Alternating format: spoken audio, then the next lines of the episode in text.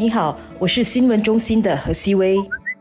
你好，我是华为媒体集团新闻中心的洪艺婷。我们今天要谈的这个课题哈，就是呃，在星期二的时候，国会非常激烈的辩论的，大家都同意，但是又有不同意的部分的法案呐。大家都同意哈，保护公共的啊健康啊、卫生啊是很重要的。但是与此同时呢，大家又对于说，通过怎么样的途径去保护，保护之余是不是就会牺牲掉大家的隐私这样的一个两难的一个局面呐？所以我们谈的就是这个啊，trace together 哈，这个合力追踪这个法案的那个通过了。那现在呢，这个法案通过的时候呢，就是限定哈，这个合力追踪数据的这个使用呢，只能是限制在七种罪行上面呐，就是一些比较严重的罪行哦。而不是说偷东西啦、啊行窃啦这种东西也可以去使用这些数据了，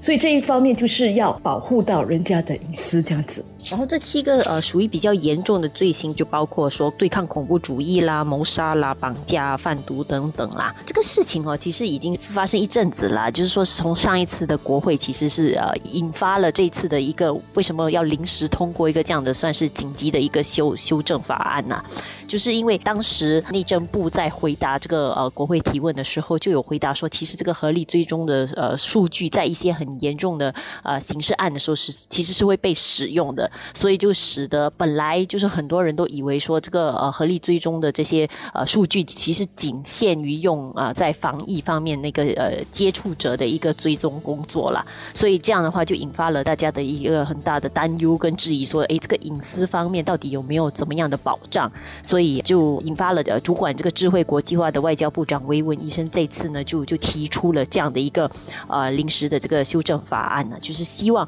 呃把这个东西讲清楚，呃就是在呃立法方面把它做的呃有一个正式的一个规划，就是限制在只有七种严重罪行呃才能使用这个数据了。在国会当当天呢，比较呃值得大家关注的是，除了当然有十呃十八名议员呢，就是蛮蛮多人参与这这次的一个辩论以外，其实。大多数的反对党议员，除了这个非选区议员梁文辉，呃，就是不同意、不支持这个修正法案以外呢，其实工人党的整个姿态呢，也其实挺有趣的。他们其实都同意呃通过法案。说到这个工人党的这个姿态，我觉得有几点是值得关注的啦。第一就是这个毕丹心哈，他有提出啊，我觉得也是大家心里想的，就是这个事件呢，其实凸显的就是一种信任的问题啦，公共信任的问题。你之前的那个沟通没有做好的话，哈，你之后再做一些东西弥补是比较困难，而且就在一定的程度上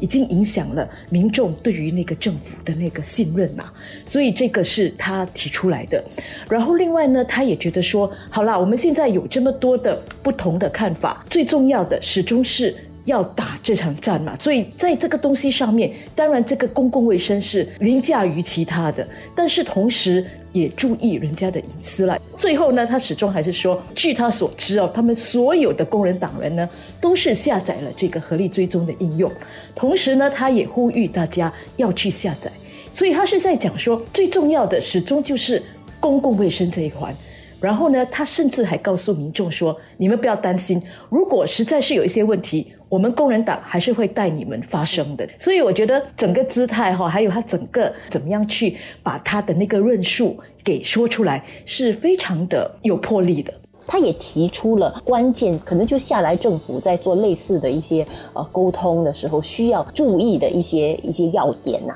就包括说，他也呼吁说，政府可能在在这个信息啊这种呃数据的这种使用方面，可能要怎么跟全民更好的展开一些对话，就包括说定期的可能主动告诉民众收集了哪一些数据啊，怎么确保这个有关的这个程序健全完善啊，然后甚至说是不是可以考虑委任一些中立的调。调查总监或呃监察员去呃监督政府啊，特特别是像执法单位去怎么使用这些呃数据。我觉得这些其实都是问出了大家心中的顾虑，因为我觉得绝大部分人哈，其实不会反对说，其实呃，在这样的一个公共卫生危机的情况下，甚至在一些执法的需要方面是严重罪行，牺牲一点点个人的隐私，然后可以帮助到破案啊。但是大家也需要知道是，如果不是这些严重的东西，在一般的情况下，我的一些呃资料，我的一些隐私到底有没有合理的保障？到到底有一个怎么样的程序？我觉得这些就是大。家可能不舒服，就也不是很清楚的地方。而如果这一方面下来，政府可以说的比较清楚，让大家更有信心。我觉得未来这种数据的使用啊，隐私方面的有关的东西，其实是会越来越普遍嘛。因为一个数码时代，很多这样的东西，所以呃，会让大家更好的应对未来还有可能出现的类似情况啊。维他有讲说。大家都关心的课题上，拿去国会上讲了之后的一个月里，哈，其实有三百五十个人是要求政府呢，去把他们的数据是删除的。但是与此同时啊，其实有三十九万人那么多是加入这个合力追踪计划的。这个其实也可以看出来，就是人们呢还是始终是关心这个公共卫生的部分，也就是刚才一婷所说的，在一定的程度上。牺牲一点点自己的一些隐私了，而且那个好处就是，你知道，说我不是什么时候我的资料都随随便便就拿去用的，而是在一些很关键的一些